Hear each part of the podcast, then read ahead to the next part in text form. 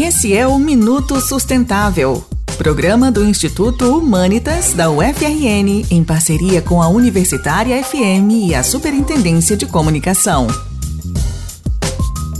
O Instituto de Pesquisa Econômica Aplicada, o IPEA, lançou no fim de agosto o Atlas da Violência 2021, com dados coletados até o ano de 2019.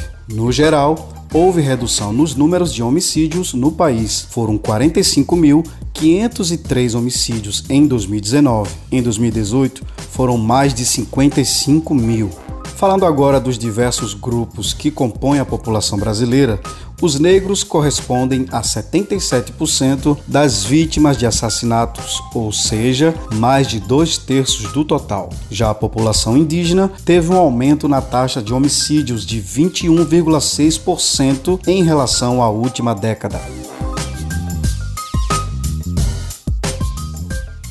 Conforme o Atlas da Violência 2021, com relação às mortes de mulheres, 3.737 foram assassinadas no país em 2019 e outras 3.756 foram mortas de forma violenta, mas sem indicação da causa, se homicídio, suicídio ou acidente. Em 2019, 66% das mulheres assassinadas no país eram negras. E assim, a vida não se torna sustentável enquanto tivermos altas taxas de homicídios em nossa sociedade.